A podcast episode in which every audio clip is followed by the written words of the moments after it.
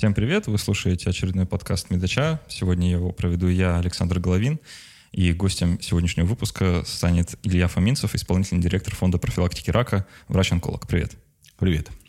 Мы сегодня поговорим про множество самых разных вещей, э, про то, как устроена онкологическая служба в России, про то, что вообще происходит с онкологией как наукой и дисциплиной. А, затронем какие-то образовательные аспекты, как люди становятся врачами-онкологами, что для этого нужно делать. А, и про проекты фонда профилактики рака тоже поговорим. А, вопросов много, много разных тем, поэтому предлагаю начать э, с того, с того, как вообще организована э, онкологическая служба и что происходит с людьми, которым впервые поставлен диагноз, э, онкологический диагноз, вот как выглядит типичный пациент, э, как, какая у него судьба, что он узнает, куда он идет, как это вообще происходит в России. Если можно это как-то осреднить вообще. Нет, ну, конечно, можно. Большинство пациентов на самом деле идут по достаточно стандартному пути у них выявляется некое подозрение, либо они сами его выявляют, либо это происходит там, на приеме у какого-нибудь там участкового терапевта или хирурга. А, приходят с жалобами к хирургу, к терапевту, к гинекологу, к лору, возможно, иногда к эндокринологу. Ну, в общем, приходят с жалобами в поликлинику. А, это первый вариант. Второй вариант, они приходят с жалобами сразу в онкологический диспансер. Ну, когда они уже сами себя подозревают рак – э, сказать, еще один вариант это, э, подозрение выявляется в частной клинике. Для больших городов это достаточно актуальный вариант, потому что в основном люди, они как-то вот сейчас как бы процент, наверное, 30-40, я, наверное, где-то есть статистика, но по ощущениям где-то около 30-40 процентов, э, сказать, они все-таки в частных клиниках окормляются, э, и там часто выявляется подозрение на рак. В общем, когда выявляется подозрение на рак, дальше, э, сказать, путь начинается такой очень разнообразный. Классический путь – это там, к районному онкологу, ну, так предполагается, что должно быть так, к районному онкологу, районный онколог там чего-то там сказать, подтверждает или опровергает диагноз, так в теории должно быть. А, а потом направляет это сказать, там, в городской или областной онкологический диспансер. В реальности, э, сказать, что в больших городах, что в малых районных онкологов практически никаких возможностей нет, и все это об этом знают уже. А, ну, за редким исключением. То есть есть, конечно, некоторые там какие-то места, где районные онкологи какими-то там возможностями обладают. А в основном у них возможностей никаких нет. Да, в областных, э, сказать, там, в районах э, разных областей, как правило, не только возможностей нет у районных онкологов, но нет и самих районных онкологов. А, и тогда направляют сразу либо в областной онкологический диспансер, в региональный онкологический диспансер, да, либо в городской онкологический диспансер. Бывает, что если сказать, в регионе присутствует какое-то федеральное учреждение, направляют сразу туда. Там консультативная поликлиника. В этой консультативной поликлинике, сказать, ни шатка, ни валка разбираются с диагнозом. Гоняют туда-сюда. Чаще всего пациенты по много раз приезжают в эту самую консультативную поликлинику там, за какими-то анализами, которые там они не досдали, сдали, не сдали, как бы вот это все. После чего принимается, там, сказать, верифицируется диагноз, он стадируется, опять же, как Бог послал, ну, потому что как бы в разных э, заведениях разные возможности, разные, что называется, обычаи, да, потому школы. что... Да, школы, да. Ну, такие верования, я бы сказал, да. Кто-то там стадирует при помощи КТ и МРТ, кто-то КТ и МРТ при стадировании не использует, например. Ну, и таких примеров масса. А, и вот это после этого как бы человек назначает даты госпитализации, он является, там, соответственно, на начало лечения. А вот принцип, по которому принимается решение о том, какое лечение начнется, вот он тоже достаточно такой вероятностный очень, потому что, ну, в теории есть там некие такие суды-тройки, при поликлиниках чаще всего они образуются, так называемые онкологические комиссии, которые решают, с чего начать э, сказать, лечения у пациента. А, чаще всего это сказать, абсолютно формальная история. А, то есть никто там этого пациента всерьез не обсуждает, а, сказать, никто всерьез там не рубится, там, по поводу, не обсуждает как бы, план лечения. Ну, просто принимается решение, делается три подписи а, сказать, и на расстрел. А вот. А, и там 10 лет без переписки.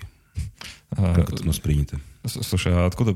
Просто я вот точно знаю, а, что частая история, когда люди там просто звонят знакомым врачам там, или людям, кто хоть косвенно как-то связан а, или знаком с онкологом, да, и просят посоветовать какого-то специалиста, просто чтобы хоть куда-то прийти. Вот они на каком этапе потерялись в итоге? На часть, этапе районных онкологов? Часть людей безропотно следует вот этому пути. Сказали идти к районному онкологу, они идут. Они им сказали идти там дальше в консультативную поликлинику при там, диспансере. Они туда идут. А, это довольно... Раньше эта часть была бы гораздо больше. То есть вот людей, которые как бы... А, ну меня же направили. Как бы, а я же куда же без направления-то денусь? Вот. А, мне же нужно направить. Как бы, я же без направления ничего не могу.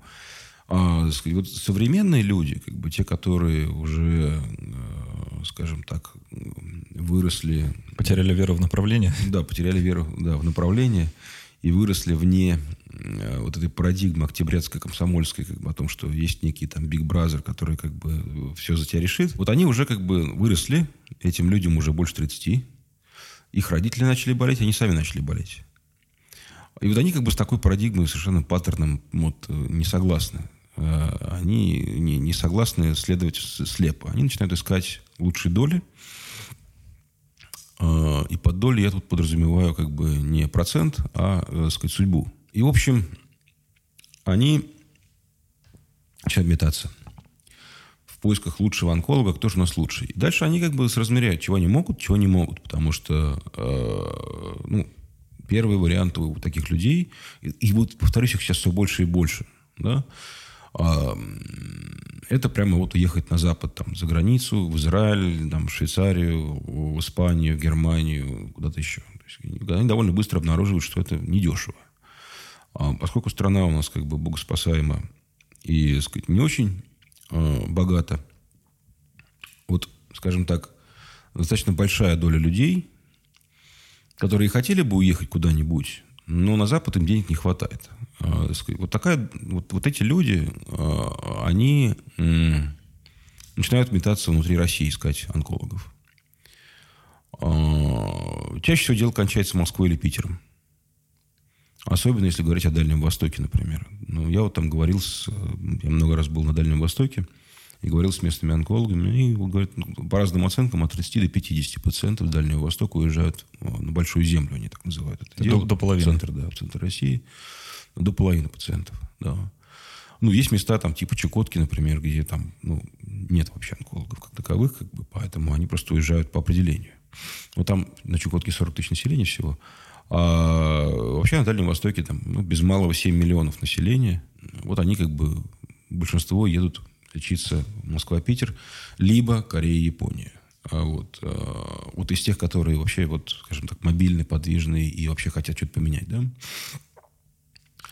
А, те, которые не хотят поменять, это вот такие вот такие, знаете, как бы уже пожилые пациенты, которые там, в общем, вполне согласны и, сказать, их устраивает, э, сказать, то, что их окружает.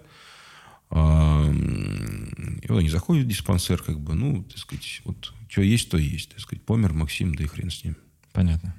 А, слушай, ты начал рассказ э, с того, что человек сам у себя обнаруживает там какие-то симптомы или приходит к непрофильному специалисту просто с какими-то жалобами, и в итоге выясняется, что у него онкологический диагноз там через э, сколько-то итераций. Uh-huh. А, а как вообще в России дела обстоят с ранним выявлением, со скринингом? А, ну, по идее же должно устроено быть немножко по-другому, да, что человек все-таки ну, на, с, по каким-то видам рака, да, мы же можем как-то настроить все это, чтобы человек попадал в эту систему как можно раньше, а не сам у себя обнаруживал симптомы, когда уже там условно поздно. Ну, есть какая-то... У нас же исследуется это дело даже в какой-то степени. Там, а, активное выявление против пассивного. И, в общем, активное выявление, это когда без симптомов выявляют, без жалоб приходит тоже. Ну, там натяжка на натяжке. Я не знаю, сколько на самом деле сейчас доля этого активного выявления. По разным оценкам, там от 11 до 20 процентов. Я слышал такие оценки. Но, честно говоря, эта роль какой-то великой не играет. И во раннего выявления скрининга Говорят об этом много нашими, так сказать, молитвами в том числе. А, мы уже были первыми фонд, а, который, я думаю, что одними из первых, которые стали массово говорить и, в общем, чего-то в направлении как бы там бужировать. А, привело это к некому карго-культу в виде... Ну, я не думаю, что это прям наши усилия вот, привели к диспансеризации, иначе бы мне следовало сделать харакири. Вот. В общем, появилась диспансеризация на свете. Диспансеризация, а, она вот, собственно, есть, по идее, тот самый скрининг, а, который был бы нужен. И в теории, наверное, так должно быть, что вот диспансеризация все выявляет и, сказать, ничего не пропускает, а, и выявляет те опухоли, которые нужно, и те, которые не нужно, не трогает. На практике все немножко иначе.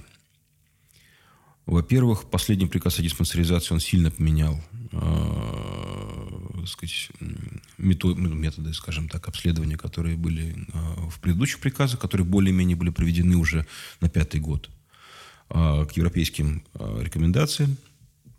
Это, кстати, отдельно удивительная история, на самом деле. Вот меня просто каждый раз поражает. Они выпустили рекомендации по проведению диспансеризации. Вот первый год. А, они были вот и никто не понимал вообще, откуда они их взяли. То есть откуда там все вот эти безумные нормы, что там нужно делать там, с 18... Первая вообще редакция была с 18 лет, нужно было делать столовью шейки матки ежегодно. Почему? А какие-то анализы безумные, крови, мочи, все это, все это, все это было в первых редакциях, э, сказать, э, вот этой вот э, э, рекомендации по проведению диспансеризации, да? Все это пытались сделать. Собственно, на самом деле это не так важно, потому что никто ее не делает, диспансеризацию. Но, тем не менее, просто сам по себе вот механизм принятия решений на уровне страны, он довольно интересный. А, и вот люди приняли решение проводить диспансеризацию. И вот они назначили совершенно безумные, неизвестно чем обоснованные э, сказать, периоды и методы, и неизвестно, что они вообще собирались выявлять. Спустя, там, сказать, 2-3 года они обнаружили Google, ну, потому что собственных исследований-то не было. А, сказать, я бы мог понять, что вот мы, так сказать, провели исследования, и поэтому мы решили, что мы так больше делать не будем. Но поскольку собственных исследований не было никаких, они обнаружили Google на самом деле.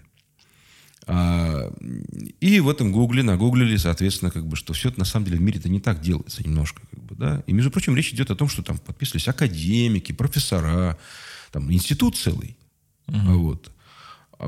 Как это вот у них получилось, что они три года не могли Google найти, я не очень понимаю. Но они нашли потом этот Google и привели, э, сказать, более-менее к европейскому. Него выкинули эти там безумные анализы крови мочи. Там осталось довольно много странных вещей, там, типа, например, как бы ПСА-анализа, но тем не менее, как бы, все остальное было более-менее приведено в норму. Там, э, сказать, цитологию шейки матки надо, надо было начать делать. Я уже не помню, по-моему, с 25 уже более-менее что-то похоже, да? И раз в три года. То есть, ну, более-менее стало похоже на, так сказать, правду. И вдруг меняется, как бы, а, глава вот этого вот то ли института, то ли начальник этой диспансера, честно говоря, не особо стал, перестал разбираться в этой всей, как бы, э, сказать, братьей. Э, меняется главный специалист по профилактической медицине в стране, и на следующий просто год выходит новый приказ о диспансеризации, который пуще первого варианта. Там даже гастроскопия есть, как бы. Там, там что только нет. Там все... Ну, то есть джентльмен еще не прошел тут как бы, ну, трудный путь, или, я не знаю, джентльмен или леди, как бы, так сказать, вот обнаружение Гугла. Но ждем, года через три, наверное, он обнаружит, или она, э, сказать, и... Второй этап. Да, да, да, да. И мы опять снова как бы ядерная зима, ну, и, сказать, потом, ну, в общем, вот, вот так оно все ни шатка, ни валка идет а, сказать, это все было бы, наверное, очень грустно, а, сказать, если бы эту диспансерацию хоть кто-либо делал. А, То есть, если бы кто-то проходил или кто-то ее проводил? Или ну, как? Или на самом деле, там, да. Во-первых, во-первых, начнем с того, что там как бы есть один класс приписок. Это когда человек вообще там ничего, никуда не ходил, как бы, а ему написали, что он был и все сделал. Да? Второй вариант, он чего-то сделал, одно, а ему дописали все остальное. Э, сказать. Ну, и, наконец, как бы, есть, конечно, люди действительно все проходили. Но только радости им от этого будет не очень много, потому что э, качество э, проведения этой диспансеризации, качество самой диагностики вообще никто не контролирует никак. Mm. Нет ни единой ни структуры, ни людей, ни сказать, компетенции вообще ни в одном регионе по контролю качества диагностики. Никто в жизни ни разу не контролировал качество э, сказать, маммографии, например, то же самое. Вот. А, и вот смысл проведения вот этой всей как бы бурной деятельности, э, сказать, траты денег. Вот единственное, что там на самом деле делается неукоснительно, это тратятся деньги. Потому что, сказать, проходили или не проходили, это неизвестно. А вот заплатить за них, вот это мы можем сказать точно. За них заплатили. Ну, это классика, да? Да. Эм, и э, сказать, вот это, ну, что-то, сказать, я рассказываю вещи, которые, по большому счету, наверное, как бы известны всем. Это как бы не сигарет Полишинеля, э, сигаретом это не является совершенно ни разу, э, сказать, но вся эта вот машина, она, сказать, безумнейшая, куда-то идет.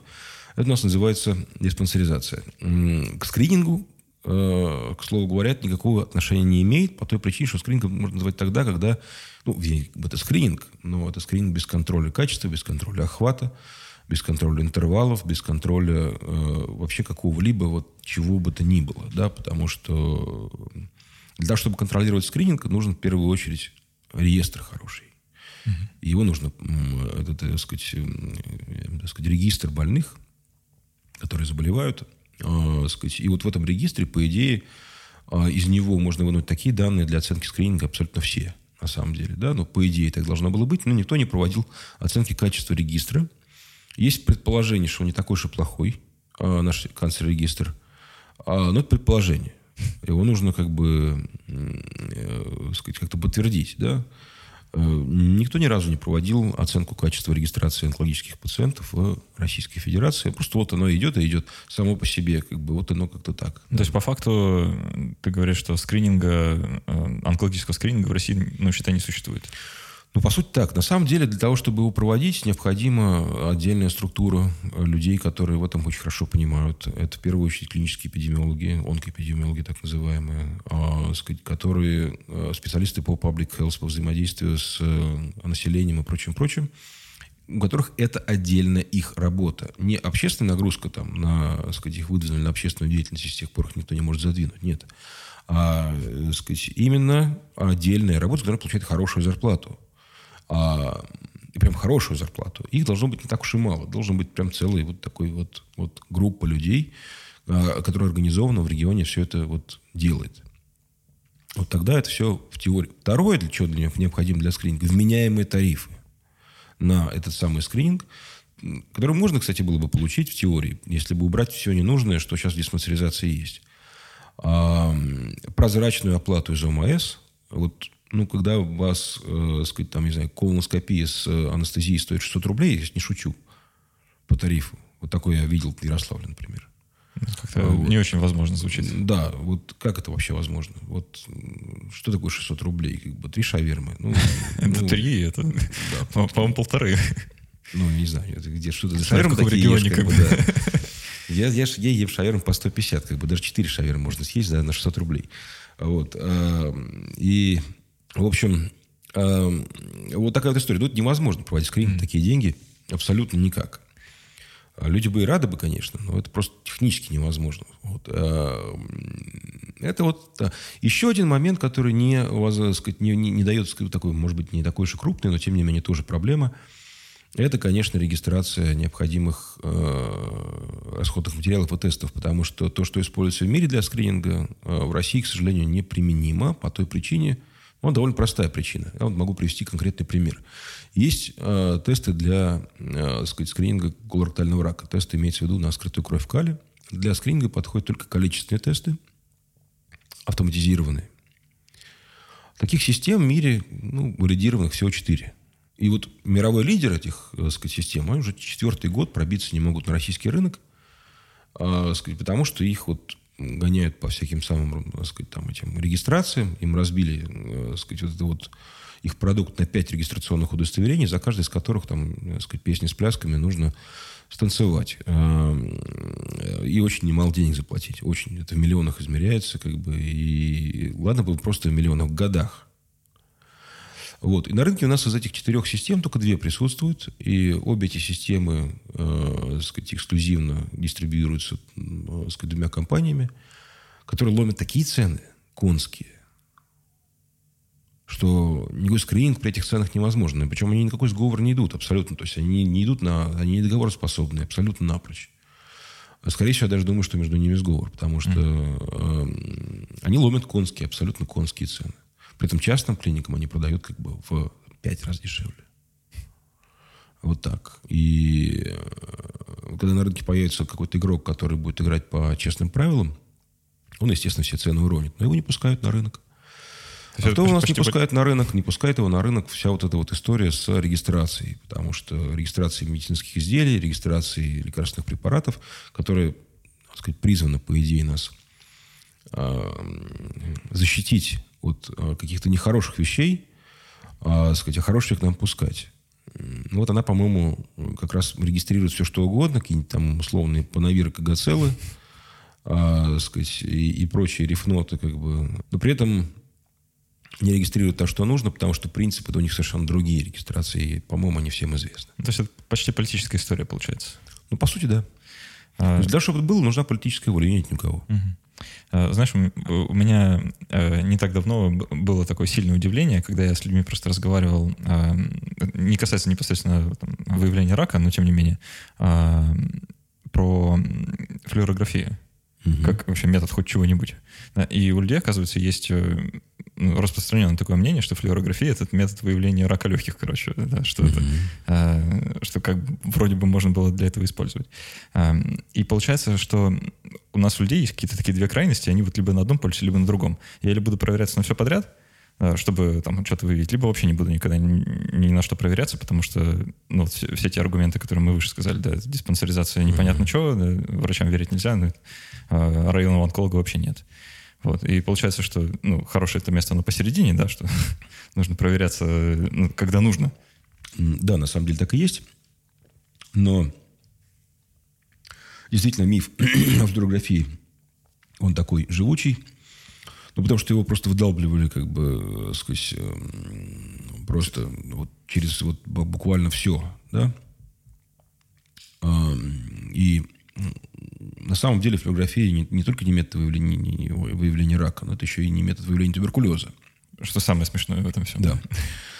А, и, в общем, это был какой-то такой вот как бы заплатка а, сказать, бедного советского периода, который сейчас, конечно, надо как бы от нее избавляться, но, к сожалению, вот она так до сих пор и существует, причем так массово требуется, и флюорографии этих год делается какое-то по-прежнему дикое количество. Смысла в этом действии, в общем, не очень много. А, буквально на днях прочитал новость, что э, российское правительство поручило там, Министерству здравоохранения найти в, в фонде обязательного медицинского страхования деньги на то, чтобы выплачивать врачам премии за постановку онкологических диагнозов. А как ты вот к этому относишься? Может ли это вообще стимулировать хоть какое-то там раннее выявление чего-нибудь, или это все приведет там только к каким-то коррупционным историям, либо к внезапному повышению заболеваемости? Ну, это дурь, конечно в чистом виде. Э, сказать, она ни разу не работала. Кстати, ну, во многих регионах эти были уже эксперименты поставлены, что не 5 тысяч платили, а полторы тысячи. Ага. Но по тем временам это и это тоже были деньги в теории. Это ни к чему не приводило. Там появлялся действительно пара дурачков, которые начинали, как бы, сказать, там, э, сказать, писать эти подозрения, гонять пациентов. На самом деле, когда вы ставите KPI, как бы связанные, э, не связанные с конечной точкой, вообще, а конечная точка снижения смертности – а, сказать, то вы будете обречены на бесконечные вот такие вот глупые э, перекосы. Ну, это классика просто управления, когда вот такие KPI вводят. Сказать, все идет наперекосяк, э, и вы не получаете то, что хотели, а получаете ровно наоборот ситуацию. Вот тут на самом деле будет то же самое. Мне, например, очевидно, что это просто подавляющее большинство врачей просто не будут на это дело заморачиваться. То есть просто не будет и все, да. А те, которые заморочатся, создадут такое количество проблем пациентам, что это все довольно быстро свернут. И, сказать, им в итоге... Ну, потому что они просто будут в каждом... Понимаете, вы вдум, вдумайся как бы просто вообще в э, сам факт. Людей стимулируют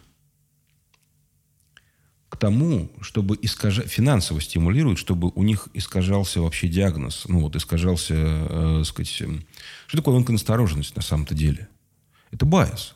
Угу. Это искажение. То есть это то, чего быть не должно. И когда тебя еще финансово стимулируют к этому bias у, ну, это еще какой-то трэш, на самом деле, честно говоря. Потому что если ты онконасторожен, ты во всем будешь видеть рак. Чего хорошего-то в этом? Ну, ну, тебя могут э, так вот э, возразить, что, ну, может, если мы будем везде видеть рак, то мы найдем э, весь, весь рак, да, а, и кого-нибудь вылечим. Ну, сказать, лет 60 или 70 уже пытаются онконасторожить людей. Пока это не привело ни, ни к каким хорошим результатам. Может, прекратить уже? Ну, то, то есть здесь основная опасность, что люди начинают везде видеть рак и поставить диагнозы тем, кому ставить диагноз не надо. Да, и... вот на самом деле как бы это не приводит к тому, что они выявляют рак там, где нужно. Они выявляют рак там, где не нужно. Потому что вообще-то рак это довольно редкая вещь. Вот если посмотреть из потока там, да, а, сказать, то у 99,9%, то есть из потока людей, никакого рака не будет. А вот эту вот, вот свою лупу, как бы, вот, ну, э, сказать, призму, под которой вы смотрите рак, вы применяете ко всему потоку, а не к одному проценту. И поэтому, как бы, э, сказать, вы будете постоянно впадать в искажение, э, сказать, мышления при диагностике. Вы бесконечно будете в это впадать. А вас к этому стимулируют массово. Вы должны быть насторожены. Вам еще за это деньги платят. Ну, это вообще нездоровое не явление явно. То есть, если вы деньгами стимулируете искажение диагноза, вы деньгами стимулируете ухудшение медицины. Э, другое интересное э, новшество нашего э, Министерства здравоохранения. Тут идут такие активные разговоры вот в контексте импортозамещения, про то, что давайте мы у нас начнем выращивать опиумный мак и коноплю, чтобы производить собственные обезболивающие препараты, а не закупать их из-за рубежа. Не слышал, нет об этом? Ну, я слышал, что там что-то Росгвардию охранять чего-то такое. Ну, да-да. Вот, э, в связи с этим возникает, значит, вопрос, а как вообще в онкологии обстоит дело с обезболиванием? А, адекватно ли пациенты получают препараты или э, ну, все так, как можно предположить? Да все, ну, э, сейчас стало чуть полегче, конечно, с обезболиванием, чем было раньше. Раньше там совсем был какой-то кошмар, как бы. Ну, послабления какие-то, э, сказать, поступили, э, сказать. Э, но это по-прежнему ужас, на самом деле, настоящий. И это очень легко оценить, на самом деле. А, я, кстати, не, не, не понял. У нас вообще-то, по-моему, производится морфин и замнапон. Он производится в России. Это же российские препараты. Не вполне как бы здесь производят. Но если московский эндокринный завод их полный... Ну, может, сырье другое заводит. Это, я не, не, не, это можно не вникать в эту информацию. Ну, так сказать, шапито какое-то очередное. Там не суть важно. Проблема обезболивания, она до сих пор тотальная. Да не только обезболивание, вообще паллиативная медицина и end of life care – а это проблема огромная. Э, сказать, нет по-прежнему, на самом деле, специалистов. Вот я недавно говорил как бы с э, там, Лидой Маниавой. Довольно известный человек в благотворительной сфере. Э, она директор фонда «Дом с маяком», и она, который, который, собственно, занимается двумя детскими хосписами. так вот, он мне говорит, что одна из главных проблем для них – это кадры. Людей, которые, а, хотели бы заниматься паллиативной помощью, и б, могли бы ей заниматься. Нет вообще. А, и они прям как бы уговаривают людей к ним идти. И там, ну, Василий Петрович, как бы, сказать, ну, пожалуйста. А Василий Петрович говорит, ну, удивите меня какими-то особенными условиями, да. Вот. И в этих условиях довольно сложно развивать какую-то там медицину. А, нет, на самом деле, нормального оперативного образования до сих пор, как выяснилось. Э, поэтому мы вот обсуждали, собственно, с ней как раз как бы вопрос о создании такой школы, не школы, как бы паллиативной медицины, потому что паллиативная медицина далеко не только онкология. Да во взрослой э, паллиативной медицине подавляющее большинство пациентов – это онкологические пациенты. А в детской паллиативной медицине как раз не так. Там как бы, вот, со слов Лиды, по-моему, 15 или 17 процентов паллиативных пациентов это онкологические дети. А все остальные это не онкологические совершенно. Это неврологические заболевания, генетика, травмы и все такое прочее. Проблема по-прежнему кошмарная, потому что, и оценил, я сказал, что оценить ее довольно легко, маркером этого дела является действительно обезболивание и потребление этого самого наркотических препаратов на душу населения. В общем, мы более-менее представляем, сколько у нас как бы, э, сказать, пациентов заболевает ежегодно. Мы также представляем, сколько в мире на такое же количество пациентов должно э, тратиться наркотических анальгетиков. Это, в общем, данные общеизвестные, вузовские. У нас как бы в разы меньше тратится наркотических анальгетиков, чем в мире. Это не потому, что у наших людей меньше болит.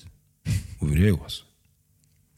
Э, а с чем связано? С тем, что зарегулировано все, что это нужно 33 первое, печати? Сказать. Ну, во-первых, это вся система дикая, совершенно безумнейшая система лицензирования всей этой деятельности она не уберегает ровно черт ни от чего, но тем не менее как бы она создает такие препятствия вообще для, для, для сказать, доступа к, к... Ведь лицензирование, там, там э, лицензирование на хранение, лицензирование на транспортировку, лицензирование на использование, э, лицензирование на уничтожение. Это вот как бы, э, сказать, э, это все вот... И причем, если у вас нет одного вида лицензии, как бы, то считайте, что вы практически не можете выполнить цикл, на самом деле, да? Там, ну, или вы должны заказывать там какую-нибудь компанию с автоматчиками, которые транспортируют и платить ей деньги, да, и вот, ну, в таком духе, понимаете? Вот.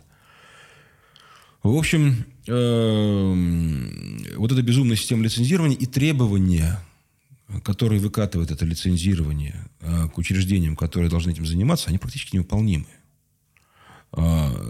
То есть все эти безумные инженерные защиты комнат с замками, тройной, сказать, третьей степени, банковскими замками третьей степени защиты. Банковский замок. Вот в кино видели вот эти, рух, вот это все.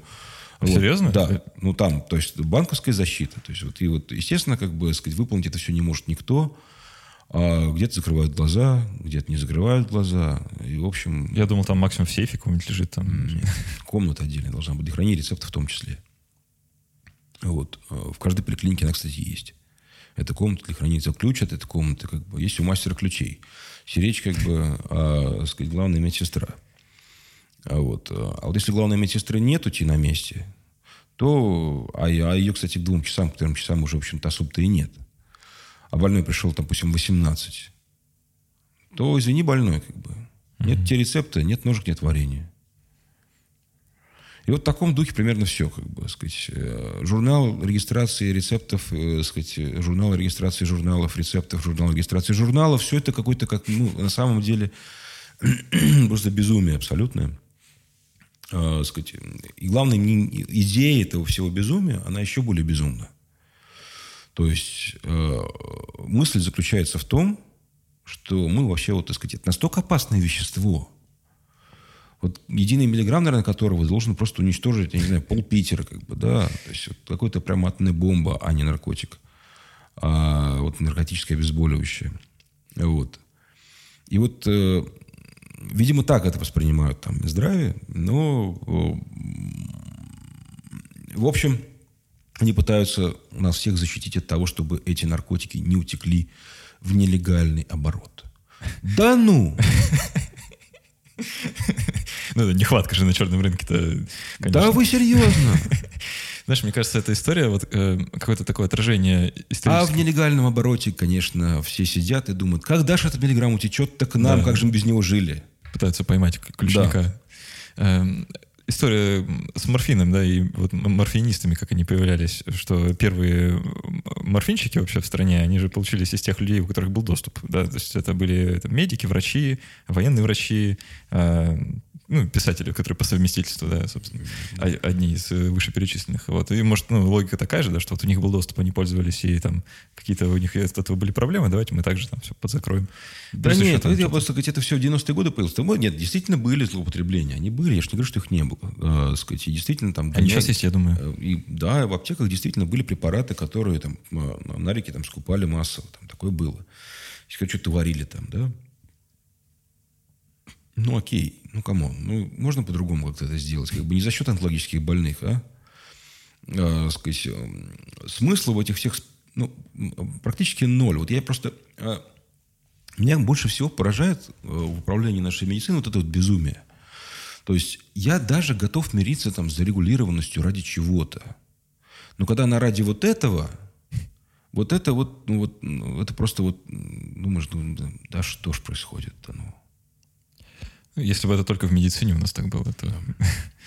Э, я вот каждый раз там покупаю э, электронный билет на какой-нибудь транспорт и удивляюсь, ну, типа электрички, да, и удивляюсь, что мне нужно паспорт с собой иметь. А оказывается, это все это из-за закона о там, э, противотеррористической какой-то защиты. Вот, и я обязан, покупая электронный билет, иметь при себе удостоверение личности, иначе что-то, не знаю что. То же самое. Слушай, ну, с импортозамещением э, вообще вот лекарств. Э, э, просто в онкологии-то, кроме обезболивающих, есть и, и другие препараты, да, которые там в России не производятся, привозят, привозятся откуда-то. А как вообще с обеспеченностью лекарствами обстоят дела? Не касательно там наркотических препаратов, а вот вообще э, таргетных препаратов или вообще в целом лекарственных э, средств, которые нужны при онкологических диагнозах? А, я, сказать, дифференциально. Где-то хорошо, где-то густо, где-то пусто. Это же опять Москва-Питер, да, и все остальное. Слушай, ты знаешь, на самом деле интересно было бы посмотреть на такую статистику. Сказать, вот я бы посмотрел, вот я бы взял маркерный такой вот сказать, способ понять. Да, вот у нас же есть примерно одинаковая структура онкологических пациентов, плюс-минус во всех регионах. Там, да, можно взвесить ее к региону, в конце концов, статистика есть. А, и насколько часто из доли людей, которые получают таргетные препараты по отношению к тем, которые не получают нетаргетные препараты. Вот, наверное, в принципе, был бы неплохой вот маркер обеспеченности э, сказать, таргетным препаратом, вообще, в принципе, лекарственным лечением. Да? Потому что если таргетных много, то, скорее всего, все остального тоже немало. Вот. Э, вот этой статистики у меня нет. Я вот знаю в некоторых, э, сказать, московских больницах, частных, правда, эта доля доходит до 54%. Я не говорю, что чем больше, тем лучше. Я говорю, что она, скорее всего, разная. А, сказать, и вот эта разница обусловлена, скорее всего, не медицинскими э, сказать, причинами, а экономическими. А, и Ну, то есть это дорого, и не, не все больные сейчас, могут себе позволить сейчас, как бы, да? благодаря тому, что как бы много биоаналогов российских выпускается, обеспеченность им стала больше. Угу. А, я вообще за а, сказать, собственное производство. Я не за импортозамещение, я за собственное производство. Это немножко разные вещи. А вот, а, просто импортозамещение – это такой термин, который подразумевает протекционизм. А вот, а, ну, по отношению к, а, сказать, там, российским производителям, да, протекционизм э, может быть неплохая штука, но в том смысле, не в том смысле, что мы сейчас запретим как бы всем западным тут торговать, и мы сейчас как бы вам там, э, сказать, поставляем как бы палки в колеса. А вот поддержка, серьезная поддержка российского производителя, э, сказать, с точки зрения его развития, там, кредитование его льготное, что-то еще там, да, вот, вот помочь ему развиться, а не запрещать э, торговать западным. То есть как бы не давить не, за счет подавления конкурентов, а за счет каких-то других механизмов. Там же море механизмов помочь развиться, море реальное. Вот. У нас пошли по пути классического протекционизма. А, вот это правило третий лишний на торгах. А, и вот это мне, конечно, не нравится, потому что, вот, потому что я знаю точно, чем это кончается.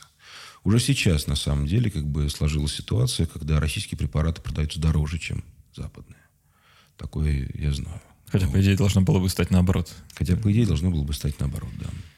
Потому что протекционизм, как бы, он э, не хорош никогда. То, что, э, сказать, э, там, страна должна быть обезопасена, сказать, собственным производством, я не имею в виду, что нас враг нападет или перестанет нам поставлять. ну, должны быть экономические обязательства. Вдруг у нас там по каким-то другим причинам рухнет экономика, мы просто не сможем покупать там за евро препараты. А, такое может случиться, как бы. Бывало. Вот. И поэтому, как бы, конечно, лучше иметь своего производителя, но, сказать, он должен быть конкурентный. Это должна быть нормальная, свободная конкуренция. Нельзя позволять как бы, западным э, компаниям шалить, как они шалили раньше. А шалили они страшно. То есть они скупали врачей, они там ну, скупали чиновников. Ну, это было. Ну, что, ну, так сказать, не надо э, глаза надо закрывать. Вот это нельзя. Но протекционизм это тоже плохо. Просто, ну, в общем, тут надо сбалансированно вести политику в этом плане, как бы, чтобы это была нормальная конкуренция. Чтобы и с той стороны была нормальная конкуренция, и с нашей стороны нормальная конкуренция. Вот тогда это будет здоровый бизнес, здоровая индустрия. А, а как вообще в онкологической службе, в онкологии в России обстоят дела с финансированием со стороны государства? А государство достаточно денег выделяет? Вот, э, или нужно сильно больше, там, на порядок, на два? Да тут трудно сказать, на самом деле. Ну, вроде достаточно. Существуют же как-то они все. Да, ну, да. Э, сказать, э, все эти вот онкологические учреждения и прочее, прочее. Сейчас тем более вот КСГ появился, тарифы какие-то появились адские вообще. Даже прямо крутые тарифы появились на химиотерапию. А, но по-прежнему это как бы такая странная система финансирования. Она какая-то очень запутанная. А, вот, вот эта вот система разделения на квоты и не квоты, мне я, я ее смысла э, вот такого, э, сказать, кармического не совсем понимаю, как бы, да. Почему одна и та же операция, э, сказать, там, в федеральном институте стоит вот столько, а в диспансере вот столько, мне, например, не ясно. Потому что она, вот там она высокотехнологическая, как бы, а тут она не высокотехнологическая.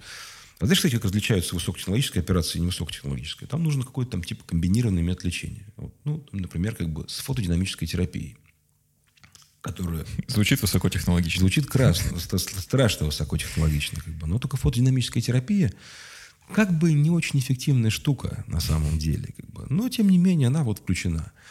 Поэтому для того, чтобы провести операцию, как бы получить за нее квоту, часто пишут, как бы вот а, не просто операция, вот еще была как бы чудодейственная фотодинамическая терапия. Проводилась она, не проводилась, никто даже и не знает, честно говоря. Как бы. Поэтому врачи ее называют часто квотодинамической терапией. Как бы. Вот. Ну, э... Вот так появляется код. Вообще, на самом деле, ну, вот, э, сказать, а, отрыжка вот этой системы финансирования, все эти, это абсолютно неясно, почему. Э, в итоге это приводит к каким-то совершенно безумнейшим перекосам. Э, сказать, в... То есть, вроде денег много, но использовать ты их нормально не можешь. Угу.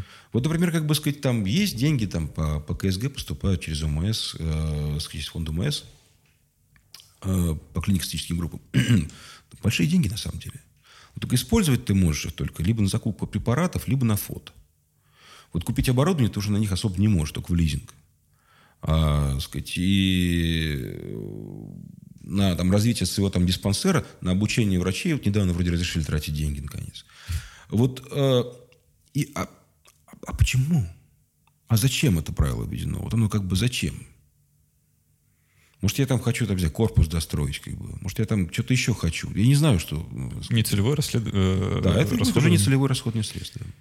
Эм, вопросы финансирования, это, конечно, вообще для меня темный лес тоже. Я никогда не понимал, как это... Не, нет, это очень, очень запутанная система. Она абсолютно не, э, сказать, не единая. В общем, больше всего меня поражает как бы вот чего.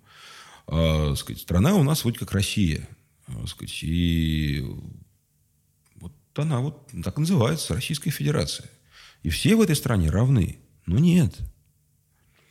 Тарифы на сказать, помощь медицинскую как бы, в разных регионах разные.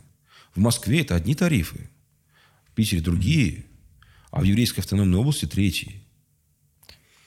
И вот на самом деле, как бы, по московским, э, сказать, московские деньги, они, они позволяют жить более-менее ничего. Угу. А вот в еврейской автономной области как бы все совсем не так. Там все гораздо-гораздо грустнее. Вот. То есть там есть какие-то базовые тарифы, там какие-то есть повышающие коэффициенты. Вот повышающие коэффициенты в Москве, они совершенно другие. А вот это вот неравенство регионов, ну, это просто несправедливость. А почему чем больной, как бы, сказать, там, в Амурской области хуже, чем больной в Московской области? Да ничем вообще-то. Он такой же больной, такой же гражданин России. И точно так же налоги платил. Вот. А, и вот э, мне не очень ясно, как это происходит. Почему это так сделано? Я не, я не понимаю, зачем это было так придумано, тоже не понимаю. Ну, это как э, вся эта история с такой очень сильной централизацией и финансовой в первую очередь, да, что все деньги из регионов там, уходят в одно место, а потом оттуда распределяются уже как, э, как, как повезет. Вот, ну, да. Видимо, та же самая история. А, давай под конец этого блока про онкологическую помощь. Э, такой у тебя сложный вопрос спрошу про твое отношение к эвтаназии как к процедуре.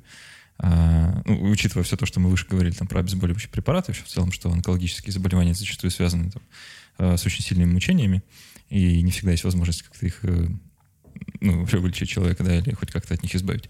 Mm-hmm. Во многих странах ну, в нескольких, по крайней мере, да, уже такие процедуры проводят, assistant suicide, да, или как угодно это можно называть. А, как тебе кажется, возможно ли что-то подобное в России, и какое твое личное отношение к этому? Я за эвтаназию, это раз. А, сказать, э, По за... показаниям или вообще? Ну, что такое показания, не показания, как бы сказать. Это добровольное желание человека. Я за эвтаназию, но Фокус только вот в чем на самом деле. Эм, ну, во-первых, будем честны, эвтаназия в России есть. Ну, в серую. Совсем в темную. Нет, ну почему в темную? Никакой не в темную. Пассивная эвтаназия на здоровье. Он а, как бы проводится без проблем. А, сказать, любой реаниматолог тебе об этом без проблем расскажет. Как бы, да, сказать, когда там у тебя лежит как бы, человек на, сказать, в, в коме пациент, там, не знаю, много-много месяцев, там, да, смерть мозга, ну, можно, конечно, там держать его там на дофамине и на всем остальном еще какое-то время, как бы сказать, ну, просто перестать. Или, например, как бы, когда, э, так сказать, отказ от реанимационных мероприятий у умирающего больного э, у онкологического. Ну, это mm-hmm. тоже, в общем, своя форма эвтаназии, да. А, активная эвтаназия а, это другое. А, вот она, на мой взгляд, возможно тогда, и вообще о ней можно говорить тогда, когда у нас будет развита паллиативная помощь. Просто если она будет развита, то, скорее всего, эта самая эвтаназия будет, если и будет когда-то нужна, то в крайне-крайне редких случаях. Вот прям редких. А до тех пор, пока у нас нет никакой, так сказать, паллиативной помощи, как бы, у нас, так сказать, боюсь, так сказать, нормальной паллиативной помощи это эвтаназии будут заменять, если ее разрешить. А вот это вот не есть хорошо. Ну, то есть культура вперед должна появиться и нормальное оказание помощи до того, Ну, потому что пациенты, как бы в отсутствии, так сказать, паллиативной помощи, будут предпочитать эвтаназию. Ну, их сложно винить как бы в этом тоже. Ну, их сложно винить в этом, да. Ну, собственно, они это и делают. То есть э, они совершают как бы бесконечный Роскомнадзор. Это же не, не, так сказать, не, не, это же известный факт. Кто-то в окно выходит. Кто как. Случаев масса. Он Апанасенко как бы в голову себе стрельнул. Вот так вот. Да. Тогда заканчиваем блог э, совсем таким э, почти в стиле Дудя. Э, если бы ты внезапно проснулся завтра министром здравоохранения, то есть у тебя какие-то топ-3 решения или изменений, которые ты бы внес вот прямо завтра? Слушай, ну боюсь, на рассмотрение что, хотя бы. Боюсь, что полномочий министра для моих решений, для моих тех, которые изменений, которые я хотел внедрить, недостаточно. А, сказать, министр это фигура на самом деле подневольная. Угу. А, а вот если, предположим, я там и проснулся, там, и стал бы богом, да, а, так лучше, наверное. Брюсом всемогущим, да, бери выше, как бы, сказать, орлом нашим, э, сказать, наисветлейшим Доном Рэбой, э, ну, наверное, в первую очередь я бы изменил э, сказать, стал бы разрабатывать новую систему финансирования здравоохранения. Настолько запутанная, непрозрачная, а настолько э, сказать, несправедливая, э, должно быть все гораздо проще. Должны быть единые, единые, выгодные. Не просто... Вот там сейчас идеология такая, как бы, в, сказать, ОМС – что ОМС, она как бы не для заработка. То есть ты не можешь заработать на ОМС. Ты можешь только быть нулевой рентабельностью с ОМС. Что, собственно говоря, они и делают там все. А, вот должно быть так, что на ОМС можно и нужно заработать. И эти деньги, э, сказать, больницы должны свободно использовать на свое развитие. Э, и должно быть полное равенство частного бизнеса и государственного бизнеса. Надо заставить государственные клиники конкурировать а, за пациента. И пациенты должны свободно перемещаться между клиниками. Вот куда они захотят и прочее, прочее. Очень быстро после этого появится публикация результатов. А вот э, очень быстро после этого появятся всякие там поглощения и прочее, прочее. Это очень хорошо. Конкурентный рынок должен быть. Никаким другим способом кроме как дерегуляции рынка, дерегуляции вот этой всей ситуации, что они пытаются сейчас как бы плановую экономику. Но она развалилась еще, там, не знаю, сказать, в 20 веке. А вот, э, единственный способ тонко регулировать сложные системы, как бы, это отпустить их в свободный рынок, и других вариантов нет. А, и должна быть свободная конкуренция. Это во всем мире так было. Ну, в Южной Корее так было. Как бы, да? Тарифы должны быть справедливые, единые для всех, Абсолютно. Ну и должны быть такими, чтобы было очень-очень выгодно заниматься медициной. И частной, и, э, так сказать, формы собственности, и государственной формы собственности. Неважно, какая форма собственности должна быть. Вот это первое, что я бы хотел сделать. А потом, конечно, реформу э, сказать, всех этих вот, э, сказать, медицинской документации, лицензирования, а чушь, там дикое количество чуши. Журнал, регистрация журналов. Да, да, да, да, да. То есть это безумие в чистой воды. Просто безумие. Я уже не говорю там про то, что как бы у нас там запрещены, по сути, электронные, ну, они не запрещены, они, так сказать, параллельно используются бумажные. Тут сейчас, например, я вот сейчас делаю клинику. Вот у нас там, э, сказать, есть классная электронная, э, сказать, МИС, э, медицинская информационная система. Долго выбирали, выбрали. Э, и мы теперь как бы, так сказать, вынуждены иметь еще шкаф с этими как бы с бумагами, которые ни для чего, кроме как для проверки не нужны. Хотя, ну, как бы зайти ты в базу данных, да проверять сколько хочешь. Надежность как бы хранения баз данных сейчас как бы выше, чем надежность хранения бумаги в шкафу. Точно выше. Продублировать хочешь? Ну, заведи еще одну дубль. Ну, как бы не надо делать шкаф. Ctrl-C, Ctrl-V. Да. Поэтому, э, в общем и целом, э, вот, вот, вот, вот это вот точно нужно делать, потому что это как бы тормозит развитие дикой. И третье, что бы я сделал на самом деле, я бы на казенный счет отправил бы, как Петр Первый, а, сказать, несколько тысяч человек провел бы огромный конкурс, как мы в ВШО проводим, а, сказать, и несколько тысяч человек бы отправил учиться в Стэнфорд, Гарвард, Оксфорд, вот, вот, вот в медицине, mm. сказать, в Каролинский институт, как бы, в Швецию, в Финляндию, в Роттердам. А, несколько тысяч человек общественному здравоохранению, управлению в сфере медицины, э, сказать, медицине самой, э, сказать, и прочее, прочее, с обязанностью потом вернуться в Россию.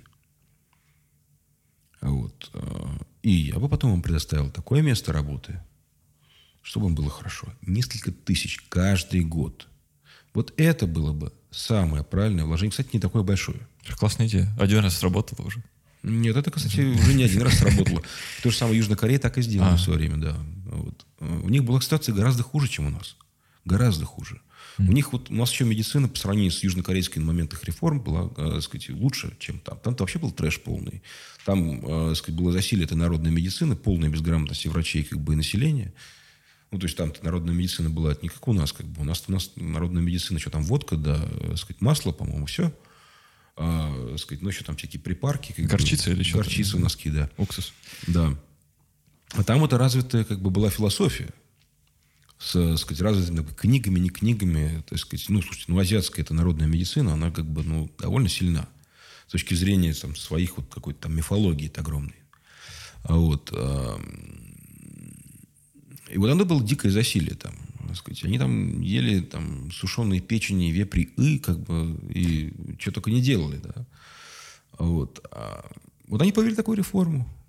Они сделали как бы равными э, частной и государственной собственность. Они сделали прозрачную тарификацию э, услуг. Э, у них просто не было денег, как в России. В России, например, как бы денег больше гораздо в теории, чем тогда в Южной Корее. Да. Мы можем себе позволить бесплатную медицину на самом-то деле. Можем. Если на все остальное тратить не будем.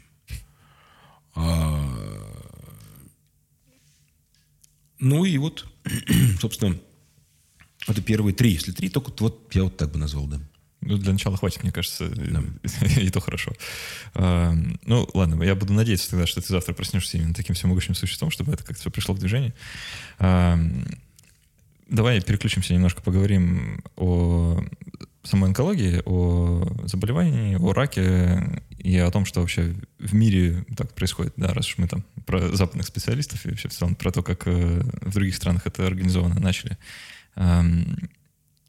Ты наверняка читаешь много всего про онкологию как э, научную специальность или не успеваешь, нет? В последнее время почти не читаю. Ну, э, так или иначе, мне кажется, в курсе э, хоть каких-то таких Стараюсь важных... прослеживать за трендами, скажем так. А, есть э, такие очень э, оптимистичные представления у некоторых людей, э, можно их назвать футурологи или мечтатели, да, что а, скоро наступит э, сильный искусственный интеллект, который там, изобретет лекарства от всего на свете, да, и мы перестанем вообще умирать, не только от рака. Да. А, как ты думаешь, а, проблема онкологических заболеваний, вообще вот то, что люди болеют а, раком, она в ближайшем будущем может куда-то исчезнуть там, в развитых странах, или все будет как-то так же или хуже?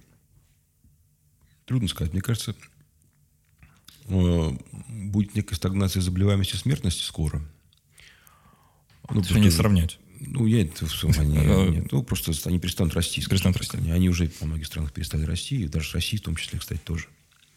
Это не потому, что у нас такие успехи как бы медицины, просто во всем мире так происходит сейчас. Ну, почти, почти во всем, ну, в многих странах.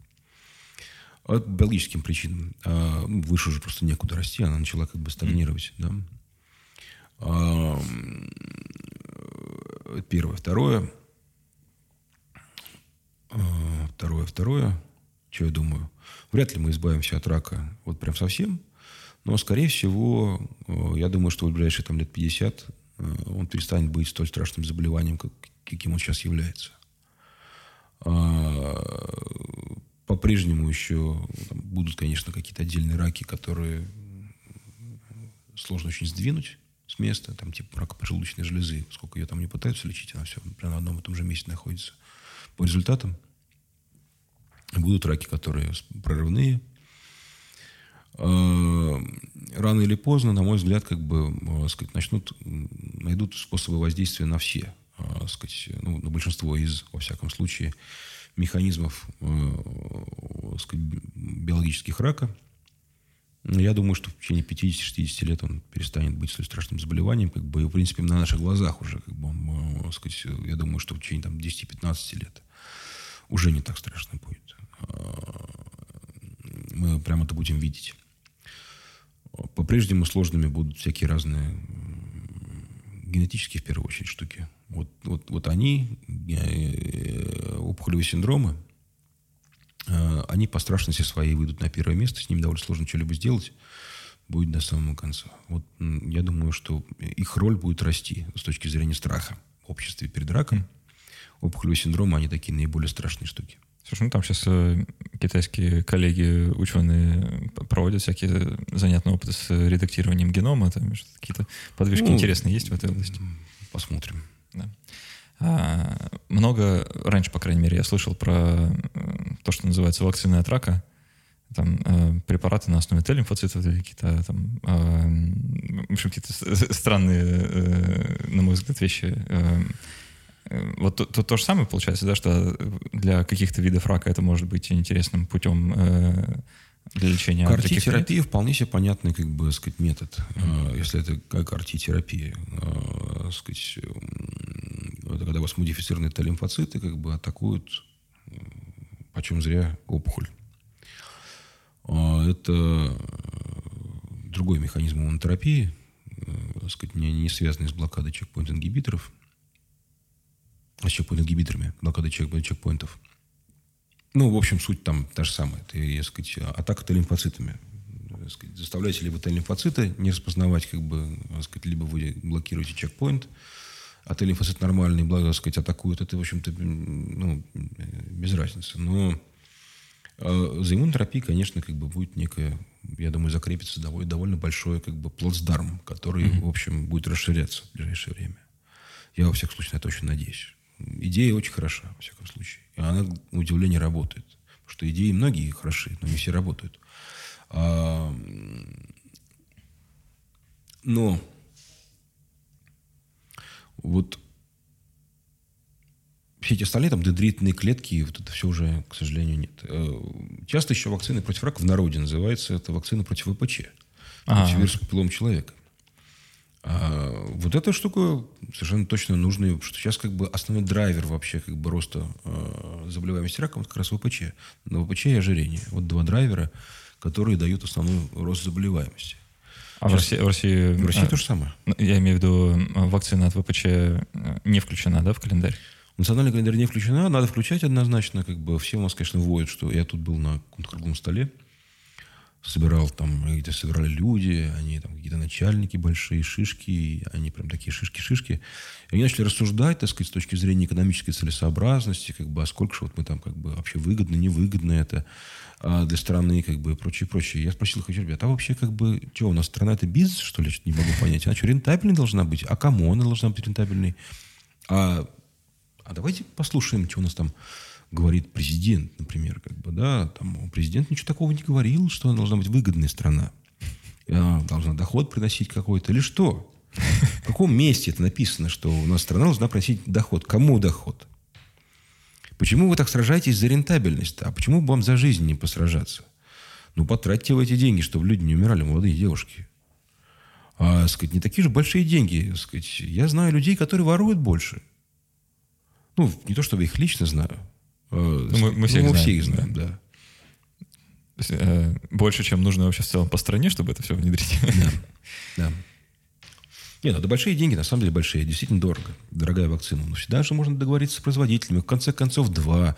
Можно их сильно-сильно, присильно, очень сильно уронить в цене. А, сказать, сделать так, чтобы, ну, там как-то... Договориться, в общем. Ну, в общем, договориться, да.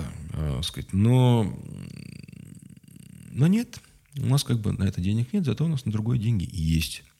А вот на диспансеризацию деньги есть нам. Вот так вот. Поэтому я вот, честно говоря, точно надо включать однозначно в, э, сказать, ВПЧ, потому что вызывает далеко не только рак шейки матки.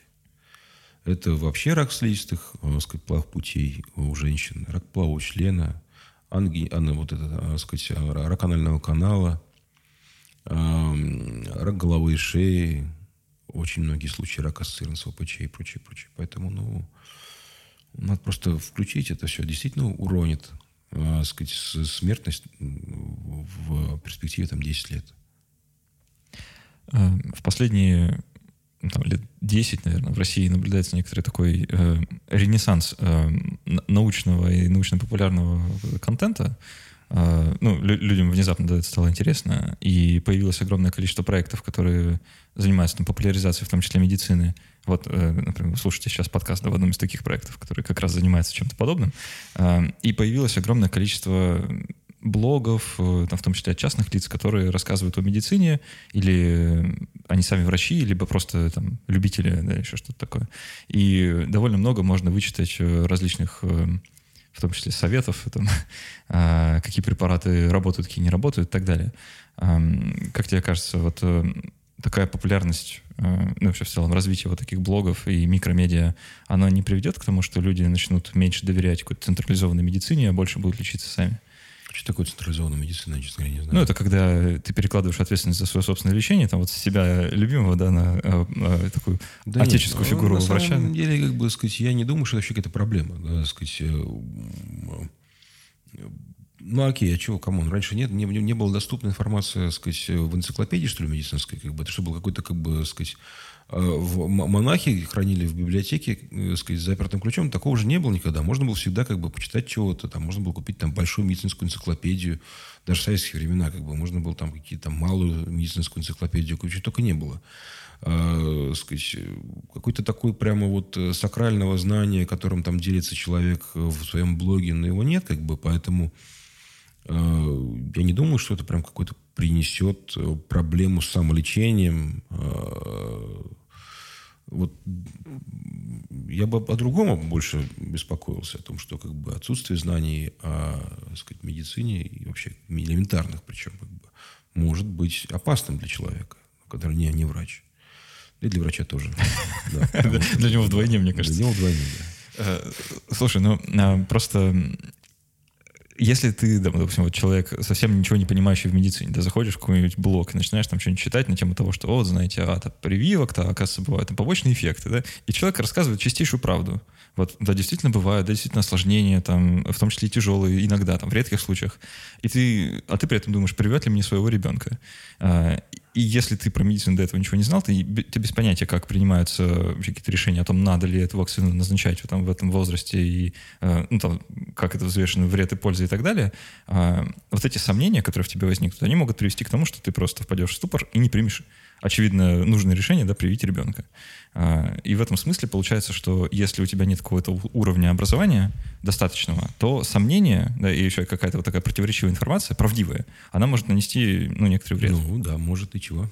Э, ну вот э, смысл в том, что может э, нам, людям, прежде чем вываливать какие-то факты про там, вакцины и медицину, стоит вообще в целом уровень образования чуть-чуть повысить, да, чтобы... Ну, может быть, в целом стоит повысить уровень образования тех, кто вываливает. Тоже хорошо. Потому что, как бы, те, кто вываливает, они тоже должны понимать, что они пишут на самом деле, и как это будет восприниматься. Для этого нужно более-менее обучиться коммуникациям с пациентами, массовым коммуникациям с пациентами в том числе. А, сказать, это же вот на самом деле нужная вещь. И чтобы не навредить, строго говоря, а, ну, это проблема массового образования. Ну, чему ее? Потому что она везде есть, как бы. Она есть, вот, есть. Э, а вот по поводу общения с пациентами. Ну, я, у меня э, нет опыта работы врачом, да я плохо себе представляю, как э, там среднестатистический врач реагирует на подкованного в теме пациента, да, когда он приходит и начинает задавать э, там ре, реальные вопросы. А, ну, понятно, что, наверное, в России в условиях там, того, как наша медицина устроена, хорошо, если ты подкован, да, если ты точно знаешь, там, что тебе нужно, зачем ты туда идешь, какие анализы хорошо, какие плохо, да, и, э, примерно какое должно быть лечение. У тебя есть хотя бы такой, тогда шанс понять, что что-то идет не так. Э, а если э, ты не знаешь, ты попадаешь, получается, в эту систему, Да? И дальше с тобой могут делать что угодно, и ты никогда не поймешь, правильно они делают, неправильно. А, вот с этой проблемой-то как быть? Если ты обычный человек да, и не хочешь там потратить пять лет своей жизни на то, чтобы медицине учиться, а, есть ли какие-то, не знаю, там, триггеры, а, особые там красные слова, да, на которые стоит обращать внимание, что вот э, если они это говорят, значит, надо срочно бежать, там, хватать сумки и выходить из здания. Какое стоп-слово в онкологии, да? Да-да, стоп-слово в онкологии. Ну, в общем, на самом деле, я думаю, что надо искать доктора, с которым комфортно общаться. Вот если с ним общаться комфортно, это не гарантия того, что, э, сказать, будет все хорошо. Но это хотя бы необходимые условия для того, чтобы было все хорошо. Вот если с доктором комфортно общаться, и понимаете, что он говорит, и вы доверяете э, сказать, его решениям, и вам решения эти прозрачные и понятны. Э, сказать, и эти решения он с вами вместе обсуждает. И рассказывает вам, какие могут быть альтернативы этих решений. А вот, э, и вы сами вместе с ним обсуждаете эти альтернативы, все их плюсы и минусы. Вот это вот называется информированное согласие, кстати. А не та бумажка, которую там, типа, подпишите, а то жениться перестанем. А, и вот если доктор с вами вас информирует, и согласие ваше информированное, то, в общем, более-менее можно, ну, сказать, таким доктором. Если нет, если вы чувствуете, что что-то пошло не так, вот прям достаточно просто почувствовать этого, что вот субъективно, что что-то пошло не так, что-то вот не то. Меняйте врача. Не стесняйтесь этого делать. Можно. Я понимаю, что бывают организационные проблемы, но если у вас есть возможность поменять врача, поменяйте. А, давай тогда немножко о врачах поговорим. Вот последний, третий, наверное, да, нашего сегодняшнего разговора про в целом образование и то, как люди становятся онкологами вообще.